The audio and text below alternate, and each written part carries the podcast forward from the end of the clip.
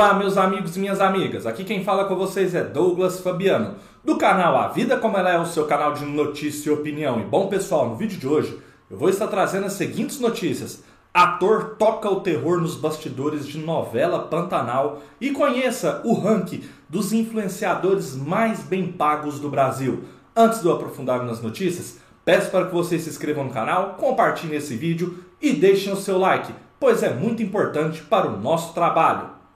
A Globo está gravando atualmente a sua próxima novela das 21 horas, o remake de Pantanal, um grande sucesso da rede Manchete. Mas os bastidores da trama não estão tranquilos de acordo com informações publicadas pela revista Veja, e tudo por causa de um ator bastante famoso que está no elenco do boletim. De acordo com a coluna Gente, publicada no site da publicação Os Bastidores de Pantanal, contam com uma meditação coletiva, contemplação de pôr do sol durante as gravações com vídeos que mostram o elenco unido e sorridente, mas na verdade as imagens não mostram a plena realidade.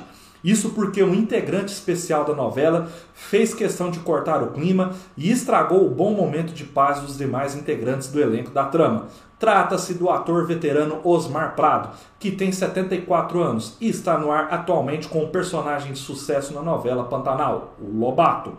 É um ator do elenco e um ator do elenco que não quis se identificar na conversa com a revista, fez questão de deixar explícito que o ator vem fazendo para destruir o clima da trama, já que costuma tocar em feridas alheias e não cansa de humilhar os colegas com os detalhes de que o alvo preferido do homem é os mais jovens.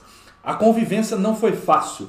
Ele é muito autoritário, explicou o rapaz sobre Osmar Prado, que viverá o velho do Rio na trama e se surpreendeu com o que o colega falou sobre ele na entrevista para a Veja. Por que os que falam isso de mim não mostram a cara? Disparou o profissional da Globo em conversa, pessoal. Enfim, é uma postura muito estranha, né? Até então eu nunca tive, tinha ouvido falar de algo do sentido aí do Osmar Prado, que é um veterano que goza de bastante prestígio aí na Rede Globo, na emissora, está há muitos anos lá, fez diversas novelas e pega um pouco de surpresa aí um próprio colega de trabalho estar aí meio que denunciando em offline, ele não quis aparecer, deu a entrevista para a revista, mas não se identificou essa postura, né? Porque a gente imagina ali que as informações sobre os bastidores da novela Pantanal está correndo tudo bem. Esses tempos teve um pequeno problema lá com Covid, mas as gravações, as imagens que circulam mostram um clima ameno e tranquilo nos bastidores,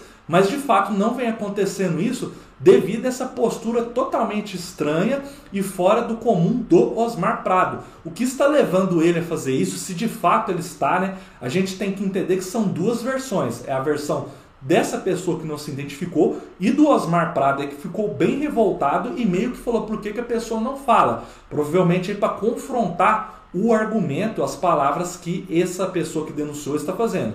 O fato é que isso pode acarretar problemas durante a gravação, se de fato o Osmar Prado está fazendo isso, está criticando, está tecendo comentários negativos sobre pessoas aí mais jovens do elenco. Eu nunca tinha ouvido falar de fato sobre algo do tipo do Osmar Prado. Pega bastante surpresa e mostra que os bastidores da novela aí não estão tão legais ou tão a menos quanto parece. Se eu tiver mais informações assim que sair na mídia novas informações sobre esse caso, eu vou estar trazendo aqui com exclusividades para vocês, pessoal. A próxima notícia do vídeo, pessoal, é o ranking dos influenciadores mais bem pagos do Brasil. Com certeza você que me assiste e tem aí o Instagram, você vê muito aí o que tem mais lá no Instagram são o quê? Os stories ali de 15 segundos que pessoas anônimas e grandes artistas postam. Muita gente não sabe é que artistas estão faturando muito dinheiro com esses stories e agora eu vou trazer uma lista exclusiva aí que a coluna do Léo Dias fez sobre esses artistas e os valores que eles cobram. Vale muito vocês aí que me assistem conferir agora comigo, pessoal as redes sociais emergiram de forma despretensiosa, pouco filtro, fotos sem produção e registros do cotidiano. De 2013 para cá, o Instagram se transformou em um modelo de negócios rentável para artistas e até então anônimos. As fotos de bichos e paisagens deram lugar a conteúdos publicitários. Diante disso, a coluna traz agora os valores cobrados pelos influenciadores e artistas mais cobiçados pelas marcas.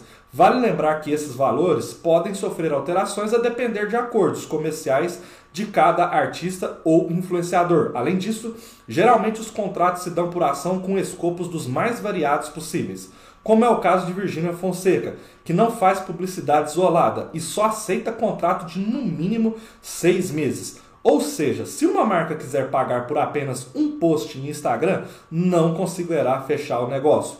Há artistas, inclusive, que é inviável mensurar o valor de uma ação publicitária, visto que não há um escopo específico e cada trabalho é estudado a dedo.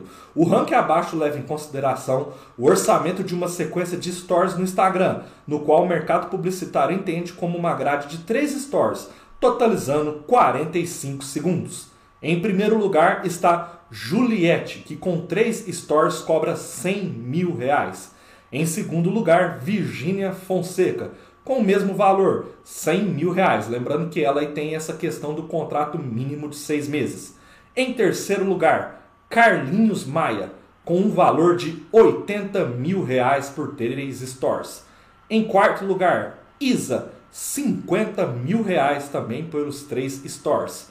Quinto lugar, Rafa Kalimann, 25 mil reais também pelos três stores. Em sexto lugar, Andresa Suitá, por cobra 25 mil reais também hein, por três stores. Em sétimo lugar, Camila Loures, cobra também 25 mil reais por três stores.